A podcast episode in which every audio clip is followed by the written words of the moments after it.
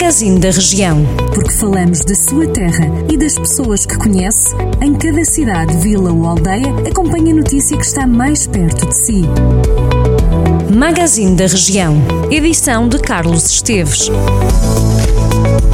É chegada a altura de percorrermos alguns dos conselhos da região. Começamos hoje por Mortágua, é que a Câmara anunciou ter aprovado recentemente o plano de pormenor para a realização de uma segunda ampliação do Parque Industrial Manuel Lourenço Ferreira.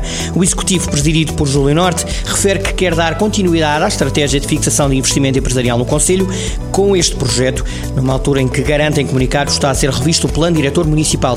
O Parque Industrial vai ser alargado numa área de cerca de 20 hectares, situada perto da localidade do Freixo e da Estrada Nacional 200 228. Vai ainda ser melhorado o acesso a Freixo e construída uma rotunda sobre a Nacional 228. O prazo para a elaboração desta proposta do plano de pormenor é de 12 meses, contado a partir da data de publicação de deliberação no Diário da República.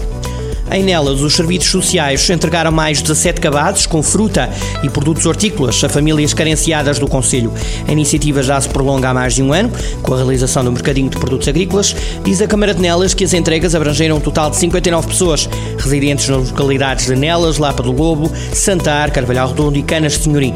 Desde o começo desta iniciativa, em maio de 2020, já foram entregues 918 cabazes às famílias mais carenciadas do Conselho de Nelas.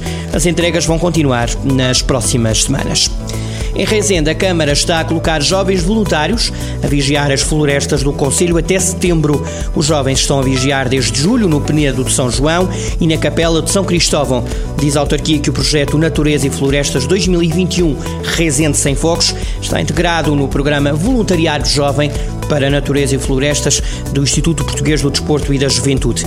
Neste sentido, através da realização do voluntariado jovem, pretende sensibilizar as populações para que criem comunidades mais informadas e atentas na salvaguarda de pessoas e bens, bem como na valorização dos recursos naturais, realizando vigilância a pé no intuito de dissuadir qualquer comportamento menos próprio.